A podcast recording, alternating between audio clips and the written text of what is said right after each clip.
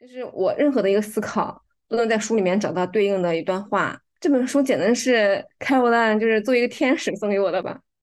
理工科可能是在你上学的阶段有一个比较密集的这种积累和训练，但人文是要伴随你一生的。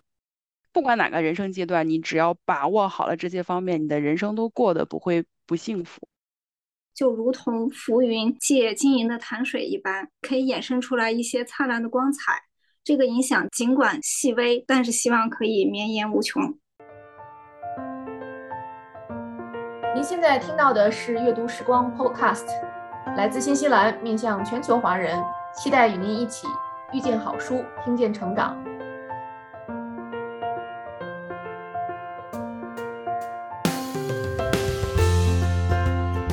大家好，我是今天的代班主持人 Andy，很高兴今天我们邀请到《谈修养》这本书的推荐人和主持人 Caroline，还有 Carol 和文静来一起参加我们今天的 Podcast 录制。开始之前，给我们做一个自我介绍吧。呃，介绍一下你的姓名、工作，然后参加阅读时光读书会的时间，还有你的读书类型。Caroline 先来。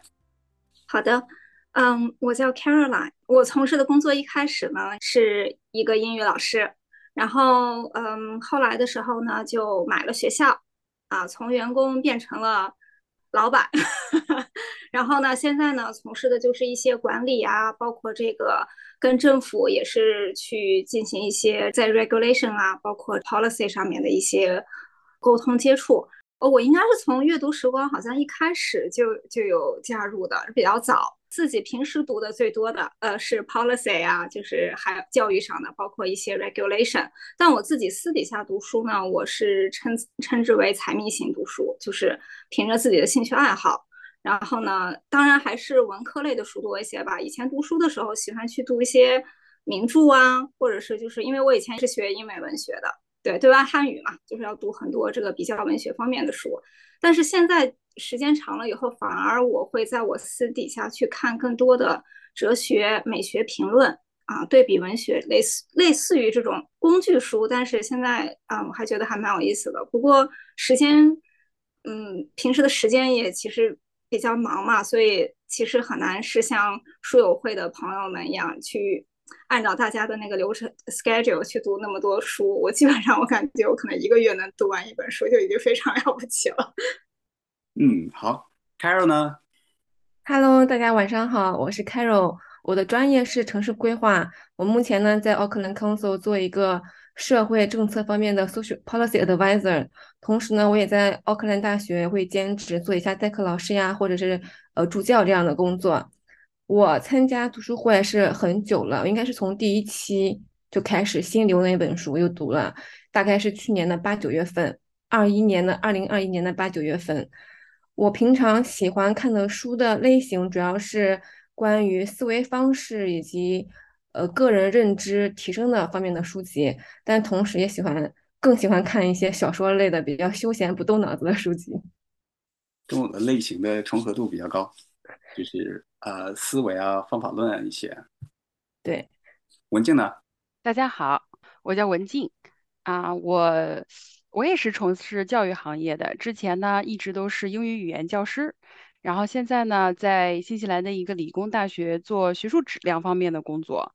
我其实应该和读书时光的缘分也蛮久的，因为读书时光初创的时候，我就非常的热情高涨，因为我也是爱书之人，而且我也非常欣赏啊积极向上、喜欢阅读、喜欢思考的这样的青年人。所以我很希望和大家经常在一起去进行思想的交流和碰撞。我平时呢，说实话看的更多的还是学术类方面的书籍，journal articles，还有就是有关于嗯 quality assurance，还有就是 regulation 方面的这些内容。嗯，但是自己私下呢，其实是比较喜欢小说，因为其实之前呢，我也算是一个文学青年吧。我读硕士的时候的这个专业呢，还是这个英美文学。啊，但是其实也汗颜，因为我是有家庭，所以我其实还有很多时间分配在了育儿和家庭方面。所以我们的读书会呢，每两周读完一本书，我也感觉我有点吃力啊。但是呢，我会尽力啊，把两周一本书的这个速度给跟上。很高兴参加本期的 podcast 的讨论。行，那 Caroline 简要介绍一下这本书的呃作者，还有这本书的内容。我推荐这本书也是因为在工作的过程中，包括其实就是在生活呀，包括和朋友工作中交流，我就觉得大家经常会说，哎呀，这个人没有素质啊，这个人还好像也挺有素质。所以那会儿我在想，就包括我自己也会在想，就是什么样的人能够被称为是一个有素质的人。所以说，在这个过程中呢，因为本身朱光潜其实也是我挺喜欢的一个大家嘛，以前也是读过他的书。然后他曾经是我挺喜欢、挺喜欢的一本书，叫做那个《诗与画》，那个拉奥孔的那本书的作者。然后我一翻发现，哎，他有写过一本杂，就是所谓的这个杂谈吧，就是杂文。然后有叫做《谈修养》，然后我就拿出来一读，我发现，哎，好像还蛮不错的。后头在阅读时光中，因为大家读书。就是我感觉就是还蛮长的，我每次就老是 follow 不上。虽然我试图 follow 这个节奏，但是总是在落后。所以就是轮到我去推的时候呢，我就想说，哎，那谈修养这本书它分章节比较短，所以要不然就试一下。结果没想到大家选中了。朱光潜他其实是比较早的，就怎么怎么说，他是大清年代的这个出生时候的这个 人了。但是呢，因为他也是出国留过学，他也是学英美对比文学的，我记得是。然后呢，也是带来了很多西方的这个美学，包括这个对比文学的和哲学的评论来中国，呃，就是后头学成以后就回国。然后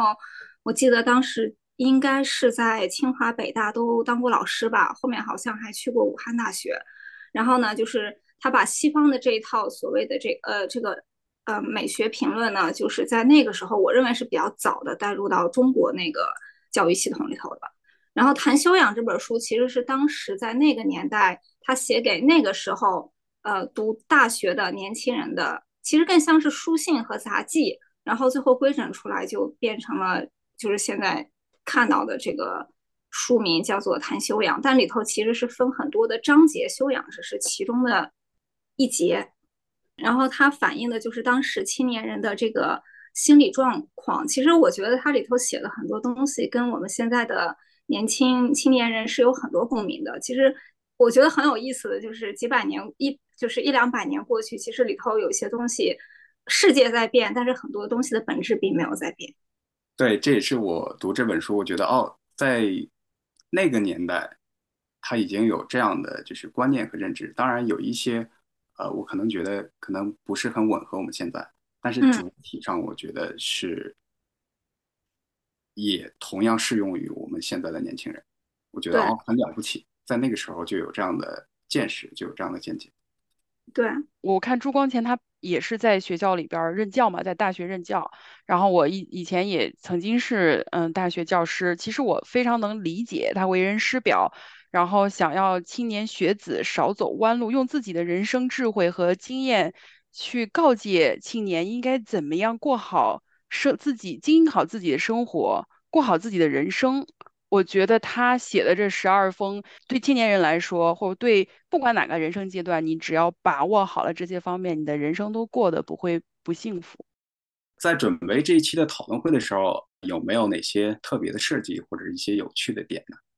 我记得好像当时在呃做这期讨论会的时候。大家在讨论就是这个，因为里头有一个话题叫做朝抵抗力最大的路径走，所以当时在群里头，其实我记得是有过一番热议，就是说，就是有没有，就是大家有没有去做一些，做过一些，就是比如说自己不擅长，或者是想要去做，就所谓的坚持吧，然后又一直坚持下来的事情。我记得当时是有过这个讨论，然后当时在见，就是在线下的见面会之前，这个话题。我记得当时是聊的比较多，也是比较激烈的，因为其实每个人都有自己的这种 comfort zone 嘛，都是喜欢停留在自己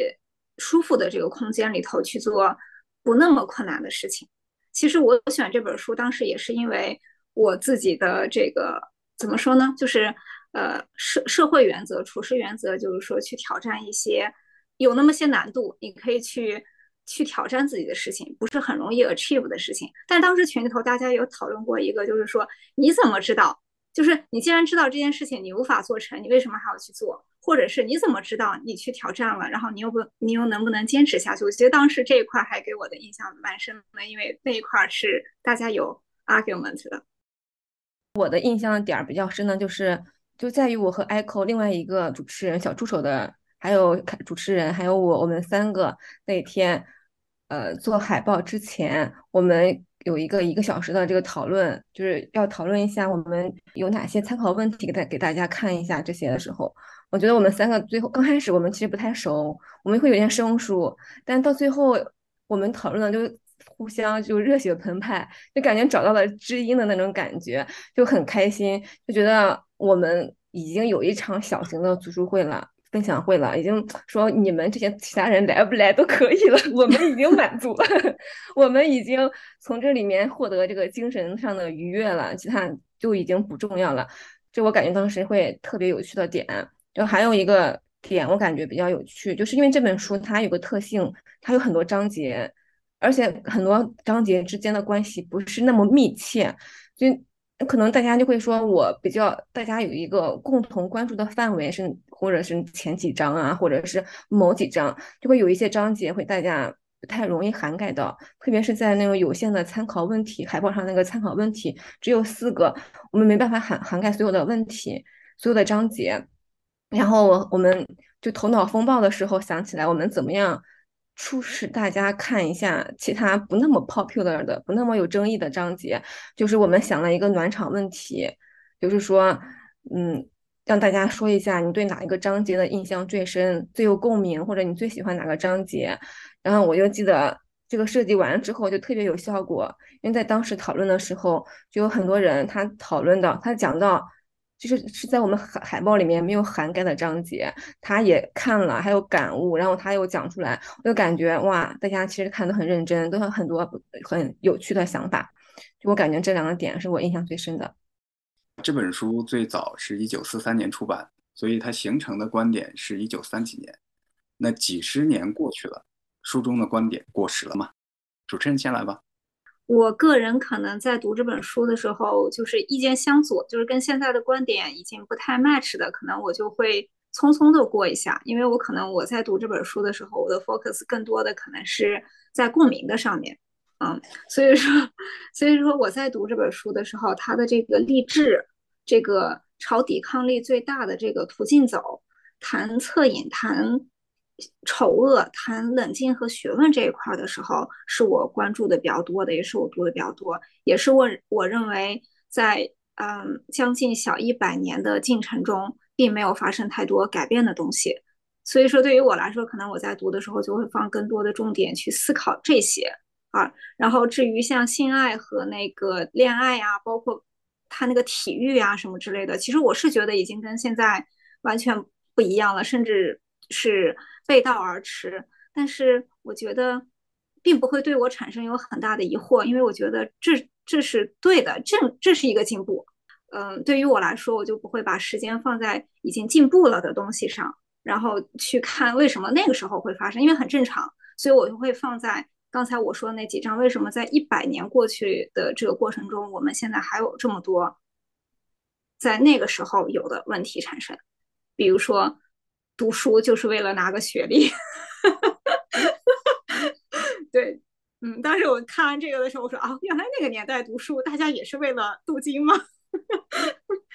对，所以其实我们在读一些有年代感的书的时候，啊，我很同意就是 Caroline 的这种方法，呃，因为它时间有一些久，所以在那个时间它可能有一些观点啊，现在已经过时了。但是那些好书，那些留下来的好书，它的一些主题的一些观点，那个东西其实是仍然是适用，我们仍然可以从这样的书里边去汲取营养。因为那个呃，开头栏有提到体育这个，就我也想说，这个他这本书的最后两个章节谈体育和美感教育，实际上我们现在的认知水平和大众和社会的认知水平都提高了，就我们有很，就说明我们在一百年之内就很多。地方进步了，然后我们当时在那个读书群、读书分享会的时候也讨论这个问题，就是说我们，呃，一百年过去了，我们很多的经济文化水平都提高了，但是我们是否还需要恻隐之心？然后这个时候，大家就给出了给出了很多有特别有共鸣的观点，就说我们在现今这个社会下，那么我们的恻隐之心应该是怎么样子的？应该关注哪些方面？而且我还记得我们当时讨论到那开罗兰呃引领的一个青海扶贫问题，当时这个问题大家讨论了二十二十多分钟，就感觉我们就从一个一九四三年出版的书谈到现今的一些问题，就它还是有很多链接。那么可能这个桥梁就是我们人如何来作为一个读书人，我们应该如何呃对这个社会有一些使命感啊，有一些责任感啊，我们如何去。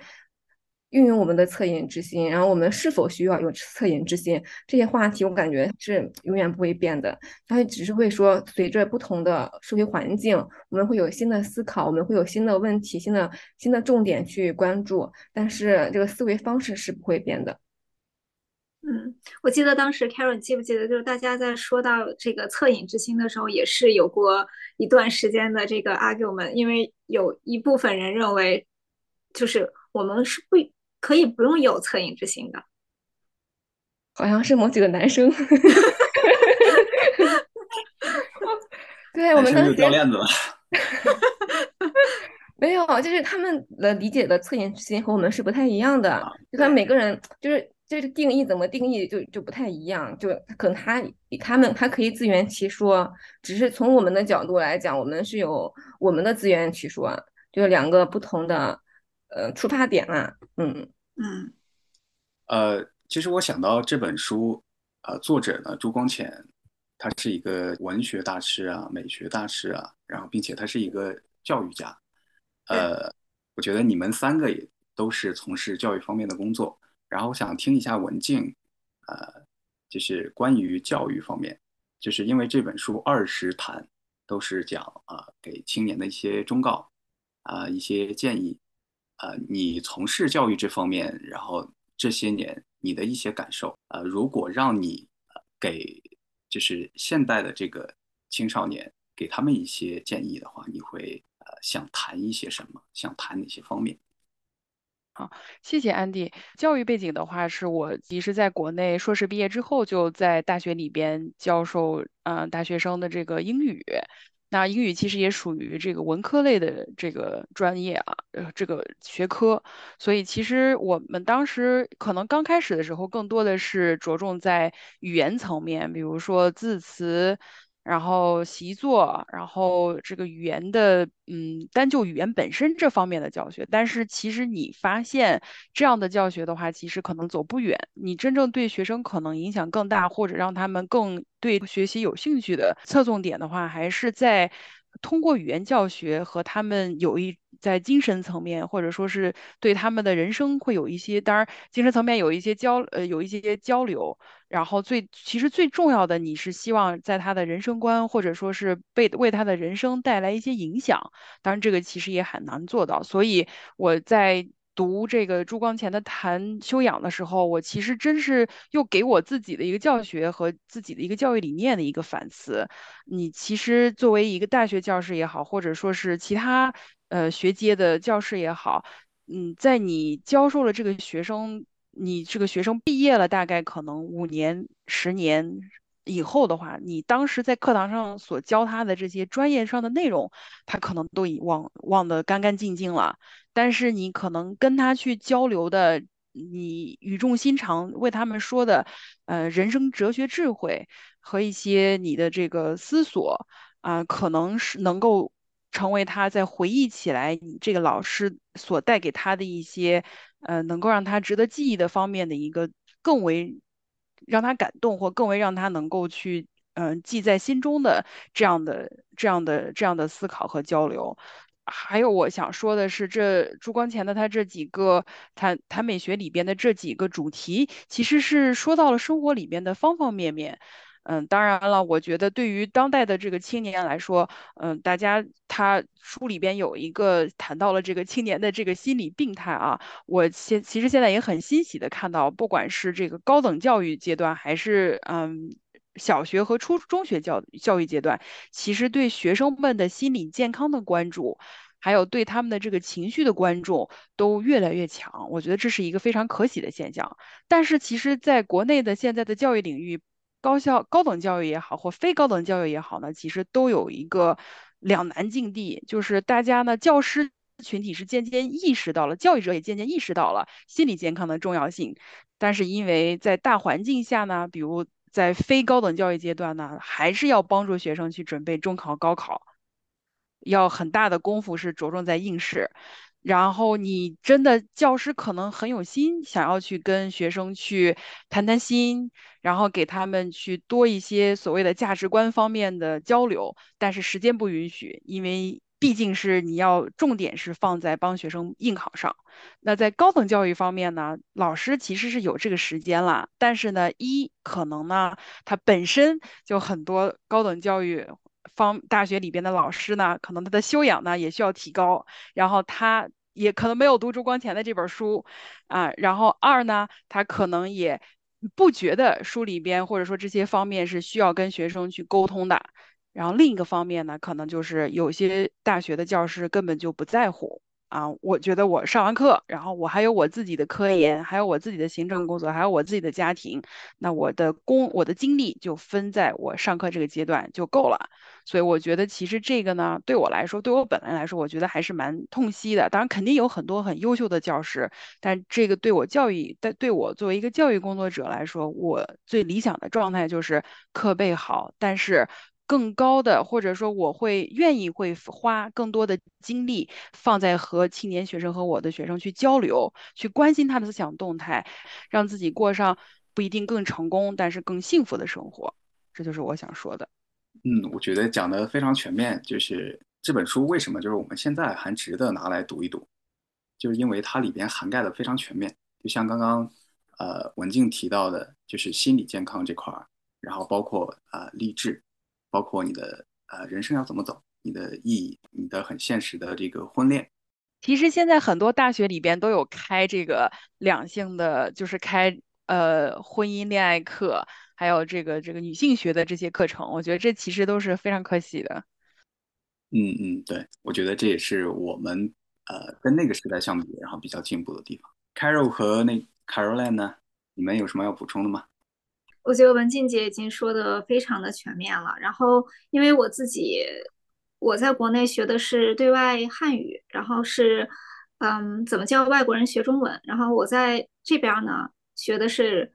啊怎么教外国人学英语。在这两边，我有一个比较嗯深刻深深处的感悟，包括。嗯，跟朱光潜写的这个书上面讲的这个励志和朝抵抗力最大的这个路径走，包括他的这个心理病态，我觉得这个对比比较大的一点呢，就是说，在西方，他更倾向于是这个以学生为为本位，设计任务，然后协助学生去达到一个语言目标，在这个语言目标背后呢，我们会又会去根据他的个人对你学这个语言的原因来出发去。让他怎么去学好语言？但是我记得我在国内学的时候，好像大家更侧重于，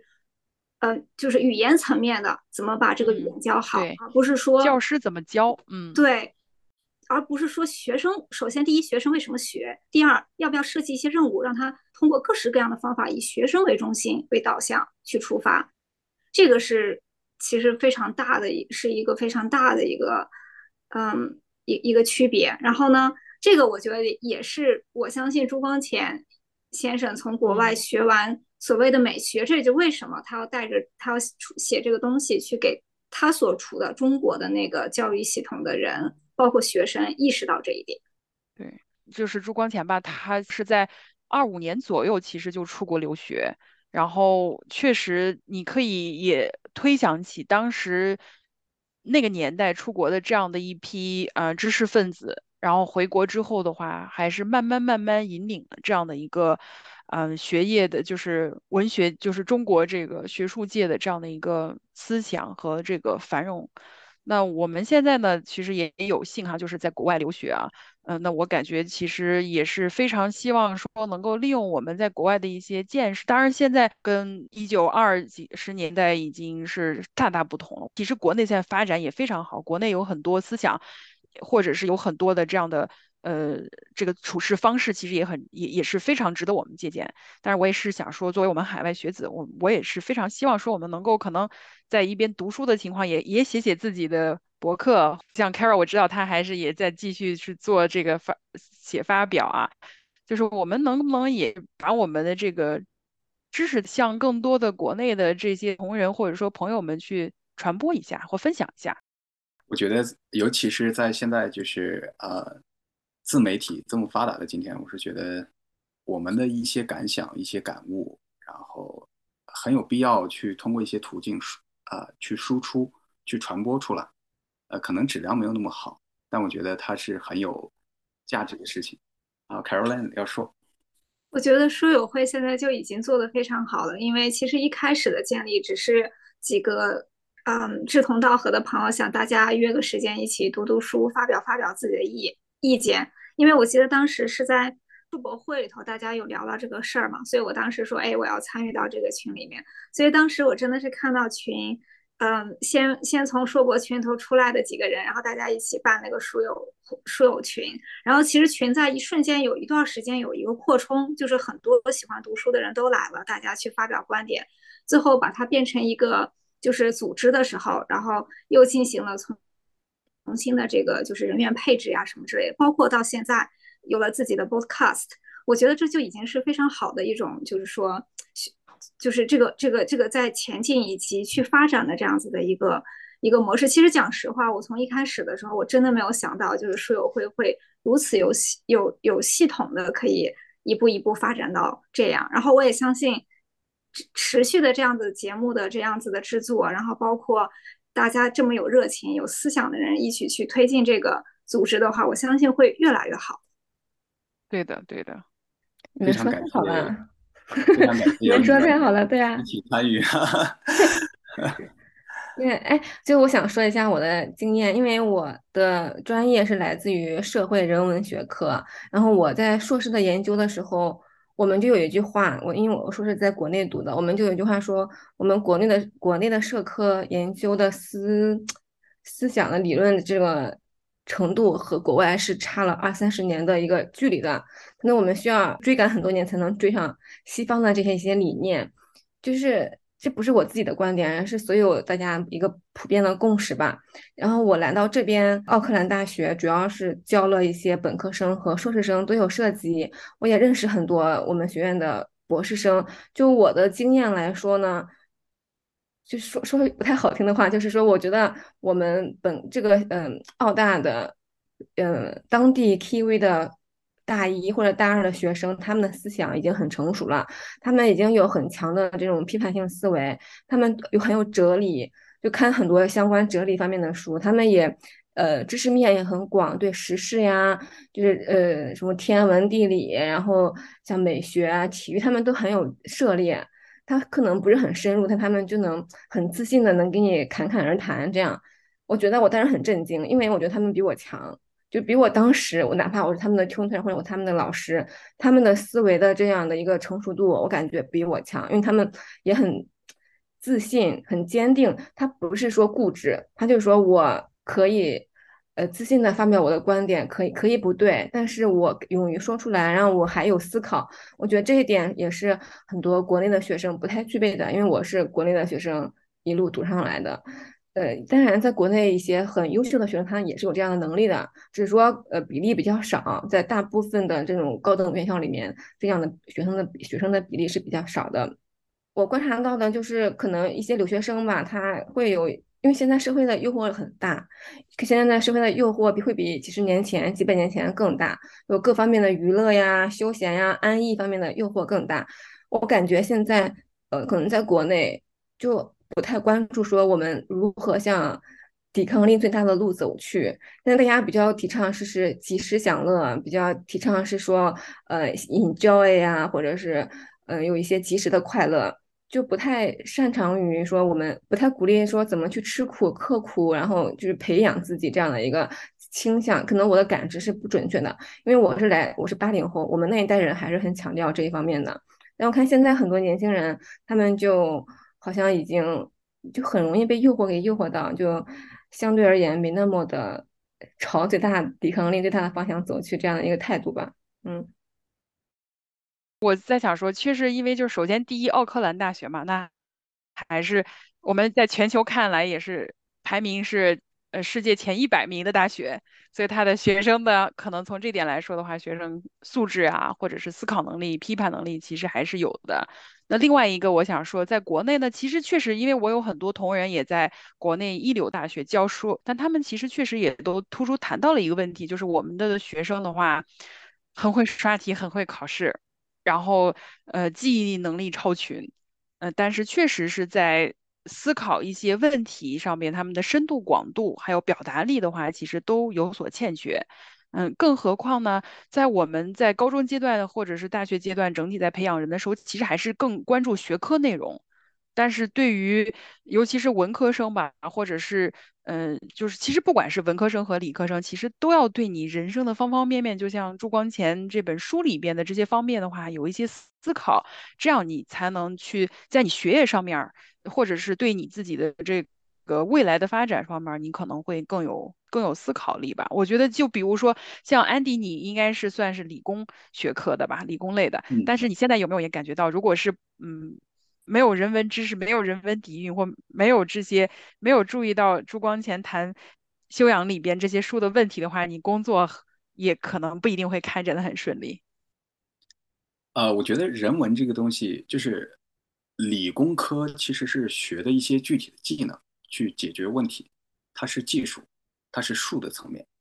呃，我觉得人文是什么？人文是精神的层面，是方向，你要朝哪个方向走？还有，呃，它是提供目的和意义的。我反倒觉得，人文是要伴随你一生的。理工科可能是在你上学的阶段有一个比较密集的这种积累和训练，但人文是要伴随你一生的。你要去，你的人生的意义在哪里？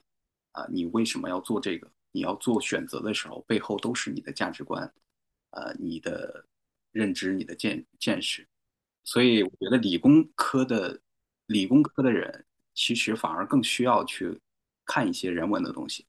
你要去弄清楚你要朝哪个方向走，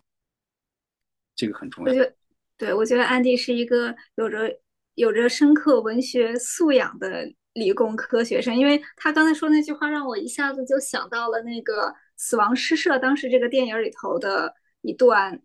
呃，一段话。大概我记得意思就是说，就是我们读书、读文学、写诗，呃，看文学类的书，不是因为它好玩，而是因为我们是人类的一份子。然后人类是充满激情的，文学能够给人带来激情。医学、法律、商科、工程也是崇高的追求。可以支撑人的一生，但是诗歌带来的美丽、浪漫、呃浪漫和爱情才是我们活着的意义。对，我觉得情感是来提供意义，没有这一个，你学了那么多的术，他要往哪个方向走？对，呃，大家读完这本书和参加完读书会之后，呃，这种读书和讨论，呃，有没有？对你对这本书的认识有哪些加成？因为这本书是我读所有书里面做的笔记最多的一本书，就是画横线画的最多的一本书。因为为什么呢？因为当时那段时间是我处在我人生的一个纠结期吧，一个思考期，就是开始算算算是一种迷茫期，开始自己问自己很多事情。我觉得这本书就契合了我当时完美契合了我当时的心境，就是我任何的一个思考。都能在书里面找到对应的一段话，我觉得怎么这本书简直是开罗兰就是作为一个天使送给我的吧，然后就让我觉得很茅塞顿开，就加深了我对人生、对我自己将来要走的路啊，或者是我自己的为人处事这样各方面的一些认知，哪怕哪怕对我兴趣爱好的一些发展，因为我当时也也有想说发展一些兴趣爱好，然后这本书就谈到什么体育啊、爱好呀，我感觉哇，这都这都这都有。有有一些这个关联，让我觉得很不可思议，就就帮助我加深了很多对我个人、对人生、对于为人处事方面的理解，让我感觉到，就是说，太阳底下没有新鲜事，就很多我们觉得我们很纠结的事情，实际上在一百年前，就我们的前辈已经。做了很多思考，并且已经讲得很全面了，就让我们在很难的时候就有东西有有一个书，有本有一本思思想的一个库存，我们可以去寻找答案，然后去获得能量，那种感觉就很好，那个书籍的能量。我也有同感。嗯，对。我当时其实我在读这本书的时候，我在推荐这本书的时候，首先我其实是没有想到这本书会被选上，因为我觉得它太老了。第二就是，嗯，我觉得文科生可能或多或少还知道朱老先生吧，但是我觉得就现在年轻人已经，我都真的，我觉得他们好像并不知道谁是朱光潜，也不觉得修养好像会是一个再去值得讨论的话题。然后，但是那天这个读书会呢，让我参加完以后，我觉得特别感触特别深的是，原来有这么多人，其实还是跟我有着同样的这个这看法，并且也对这本书有着这么大的，就是有着共同的这个，就觉得它就就还是很好。突然间，作为一个文科生，竟然都没有什么词藻能够形容一下我的我的心情。然后，其次呢，再一个就是我我其实，在读这本书的时候，我更多考虑的是我自己，就是我读这本书，我所认为的修养，就跟我有什么关系？就主要是找我跟这个书之间的 connection。但是，真的到读读就是线下见面那一天的时候，我发现我自己其实有点狭隘了，因为大家其实把这个书。又上升到了更广阔的一个空间，就讨论了讨讨论的，其实已经不简简单单是我们的认知，而是整个世界，包括对整个教育，嗯，整个中国教育的一些想法。我觉得这个其实是当当时让我蛮感动的一点，因为我觉得就是原来大家大家还都是一群浪漫主义者，不仅仅是在看书，然后还是情绪高涨，然后这个灵魂驰骋的这个可以把。浪漫主义转换为实用主义的人，对，找到了相似的人，梦想家也是实干派，对，一种。共鸣的快感，然后再加上超出了自己读书对这本书的认知之上的认知，对，对，特别是我们当时谈到恻隐之心的时候，就每个人都讲了很多自己恻隐之心在现实中的对应的案例，比如，嗯。公平正义啊，弱势群体啊，老年人啊，儿童呀，贫困人口啊，特别是人口中国的贫困人口啊，那天都讨论了好多。我感觉原来这就是我们能聚在一起的一个原因，就是因为我们有在关注这件事情，我们有在在乎这件事情。对，那我我的读后感的话，就是因为，嗯，我我跟朱光潜先生都同为啊教育工作者，所以我也。当然，首先了，他也首他首先先很好的教育了我，然后让我对这些人生议题有了更深刻的思考，嗯，也解答了我一些困惑。让我更有信心去过我自己想要的生活，去解决生活中的难题。另外一个方面，确实让我反思了我自己的一个这种教学的理念吧。我去，我觉得如果以后我再有带学生的时候的话，我其实是要想把内容的传授、知识的传授、技能的传授和学生这种谈心，就是所谓的价值观、人生观是结合在一起。我是想要往这个方向去努力，所以这个是我的一个感触。我突然有一个小小的问题啊，就是这也是刚才文静姐延这个延伸出来的，就是大家在读书的过程中，你们有没有有过就是被自己的老师就说的一句话，然后树立了你们的最初的那个人生观，就是那一下子就这句话能让你记一辈子，甚至能够成为你的人生中的一盏明灯，就是你时不时都就会想起它，然后甚至会去延续它，就就是那么一句话。应该有很多吧。我不同的阶段会有不同的人，啊，他们他们说的一些话，呃，他们呃做出的一些选择，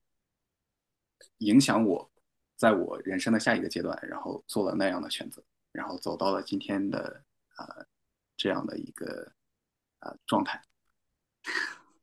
我我先说一个我老师给我讲过的话，然后。我自己受益匪浅，包括我在我现在教学中，甚至我在做学生管理的时候，我也会跟他们去讲的一个故事，就是我上初中的时候，当时大家读书嘛，背文言文啊，总会有那么几句话，叫什么“吃得苦中苦，方为人上人”，书中自有黄金屋，书中自有颜如玉，书中自有千金粟。我记得当时我们的语文老师就教完这个以后，还跟我们说，他说，嗯，你们读书，就这个是已经是古人几千年前的思想了，是这个官本位的一种思维模式。但是我们今天读书，我们你们要记住，你们吃苦不是为了有一天成为人上人，你们读书也不是为了书中的美女，也不是为了书中的黄金，也不是为了书中的粮食，而是成为更好的自己。我就这这句话，直到现在都对我印象特别深。这个值得鼓给这个老师鼓鼓掌啊，非常非常。我初二的时候，哎，我初中就没有遇到这样明智的老师。当时我记得班里头的同学，大家都就是都非常的心潮澎湃，因为老师就说这些话都是就是已经是过去的理念。我们今天读书，嗯，我带着你们读书，就是为了成就更好的自己。嗯，是的。我我我印象比较深刻的老师的话，其实好像没有特别说哪一句话让你感觉让我感觉很受鼓舞。但是，嗯，有一个印象很深刻的是我大学时的一个精读老师，当时就是基本上是一周会跟我们接触三四天的这个精读老师。他呢，就是对每一个学生首先都非常非常的有爱心。然后是真心关心每一个孩子的，就是每一个学生的学习状态，然后上课也是很认真的是在备课，然后也会跟我们分享一些他生活中的一些悲喜。然后当然了，因为我我也是比较积极的，然后好学生吧，然后那个参加的演讲比赛，我记得演讲比赛呢有一次我好像特别紧张，我就发挥特别失常，整个大脑一片空白。一句话好像也没有怎么说出来，好像或者说的不好吧。但他下来之后，就是我下场之后，他什么也没说，还是一个劲儿的夸我的学生最棒，然后你一定是最好，你怎么怎么样。然后我觉得这个对我来说印象特别深刻。然后不管我后边有什么挫折，或者是我在遇到一些问难，我想到这个老师对我的鼓励，我都觉得充满力量，很很温暖。对，所以我觉得其实就像朱光潜先生写的这本书一样，我觉得他作为一个教育家，包括我们去，我我们也算，因为我有过，呃，在我的这个学生生涯中有过好的老师，也有过啊，有一些负面情绪的老师也出现过在我的人生中，所以我自己在做教育以后，包括到现在为止，我也在想，老就是。老师的一生中会有无数的学生，也许你真的记不住你在哪一年教过哪一个学生，因为太多了。但是呢，这个学生在这个时间，在这个阶段，只有你这一个老师，所以我觉得就是老师需要是真真的就是像是一个，就有点落俗套啊，就是这个人类工什么心灵的这个灵魂工程师。当然光环有点大，因为其实，在新西兰，老师只是一个职业。但是我觉得好的老师他还是会对学生产生一个深远的影响的，同样不好的老师也会。所以说，我觉得这个就是作为老师更应该是对自己的修养有一个有一个标准。对的，对的，对的。然后我也想说我的一个老师的一个事件，就是我上大二的时候，我们有一门经济地理课，我们那个老师他那个是个男老师。我已经忘记他的名字或者姓氏了，但是我就记得他很特立独行。他上课前特喜欢喝两喝点小酒，然后上课的时候从来不看那教科书，就是一合就开始给我们讲。然后有一次就考试之前，他给我们讲，他说我们这些书的知识或者什么呢，你就不能照本宣科，你一定要有自己的想法，你要有自己的观点。我但但是我当时这句话我就记很深，但是我就在想。我不知道怎么有自己的观点，我也不知道怎么有自己的想法。什么叫有自己的观点？我们怎么样去找到这个观点呢？比如说，我们我记得当时我听了一句话，我在想，比如说我们在新闻上看到两个不同的观点，我应该是 follow 其中一个呢，还是我应该怎么办？我还是要想一个与他们完全不同的才叫我自己的观点呢？我当时就很纠结这个问题。但我们的老师呢，他也没有多讲，但这这件事情就开启了我对批判性思维的一个。想就是探索欲吧，然后就在之后的好多年好多年，我感觉至少有五六年，我才把这个问题想明白。但是我感觉虽然我很笨，然后我想的很很慢，但是它是一个萌芽，让我觉得可能没有这个萌芽，我后面也不会有那个勇气去做科研工作。对的，这一期其实是我们第一次尝试线上线下结合。因为过去因为疫情的原因，我们主要是线上，呃，所以呃，对主持人来讲，你有没有觉得有哪些然后让你觉得有一些意外啊，或者有一些觉得可能你需要 handle 的地方？嗯，其实第一天刚开始的时候有点小插曲，因为我可能是太久没有回学校了，就是因为当时是在我我们学校办的这个线下嘛，然后那会儿好像 lockdown 之后没太久，然后我有很长一段时间周末都没有回学校了，所以一开始差一点点那个门的密码我都不记得了，然后差一点都进不去。但是安内维后好好歹这个结束就是解决了，然后在进去的过程中呢，就是这个我就觉得大家还是非常。就积极的在帮我想办法，然后包括去想，哎，那万一要是这这这个没有办法在学校去进行，那我们怎么去转换？所以当时我觉得这个还还是挺暖心的，因为我第一次见大家嘛，然后又是第一次线下，所以说其实一开始是有点小尴尬的，但但是这个问题最后解决了。嗯，在学校里面我们进行这个就是第一次线下见面的时候，当时产生了，我觉得就是一种很微妙的，大家因为以前一直都是。线线上嘛，然后有的人可能也没有开过这个开过开过这个摄像头什么之类的，可能就是大家都没有见过真人。然后那一次就有一种第一次网友见面的感觉。可能我觉得那会儿，嗯，一开始的时候大家都是非常含蓄的，还挺好玩的。然后到后面的时候，随着呃破冰啊，然后慢慢的开始，我就发现很多人的 personalities 一下子就出来了。然后有的人会比较的强烈，有的人是是处于一个调和的人，就就就这个，我觉得还蛮有意思的。嗯，我觉得，呃，Carol 因为参加的次数比较多，线上我们更多的可能是线上，因为线上更方便一些。呃，然后我们线下的话，你会觉得你更喜欢线下还是更喜欢线上？哎，都挺喜欢的，都挺喜欢的。因为我们的线下，说实话，我只只参加了一次。那一次让我感觉特别好，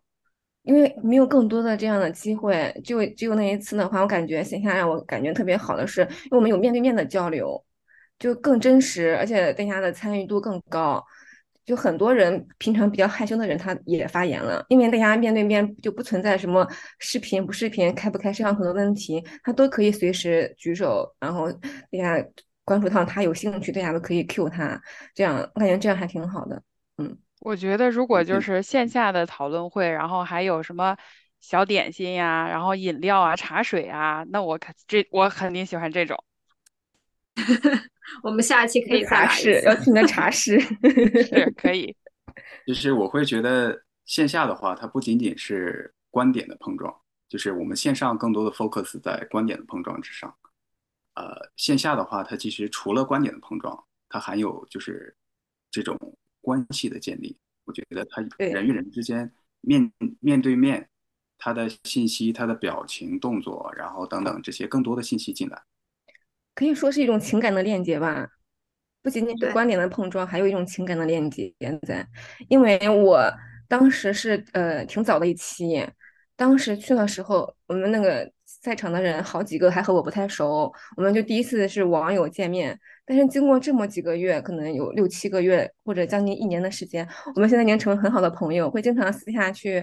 聚餐呀，去徒步啊，就各种各样的活动。我觉得那一次对我来说挺有意义的，因为我们很多都是第一次见面，但是现在我们已经慢慢的建立起这种情感的一种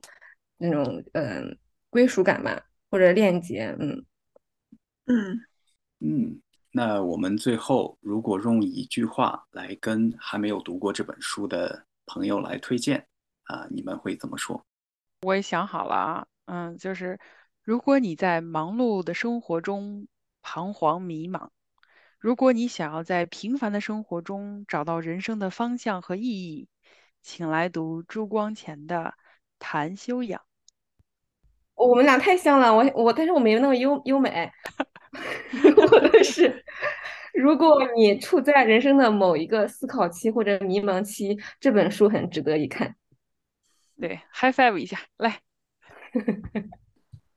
我稍微演化一下朱先生里头的话吧，来推荐一下他的书。嗯，就是在人生的困惑中呢，你的困惑很有可能像浮云一样，时而出现，时而消失。但是希望这本书就如同浮云借晶莹的潭水一般，可以衍生出来一些灿烂的光彩。这个影响尽管细微，但是希望可以绵延无穷。还有诗意，文笔都好好啊。好，再次感谢三位，然后抽时间来参与这本书的 podcast 录制，非常荣幸能够听到大家的观点和我们之间啊很放松的这样啊聊天时的讨论。好，拜拜。谢谢大家，谢谢安迪，谢谢文静姐，谢谢 Carol，拜拜，谢谢大家，拜拜。感谢您收听阅读时光 Podcast。如果您喜欢我们的节目，请到 Apple Podcast 或者其他收听平台订阅我们的频道，收藏关注，这会带给我们继续制作播客的动力。也欢迎您加入我们的读书会，可以通过 Podcast 下方的微信和邮件联系我们。期待与您一起遇见好书，听见成长。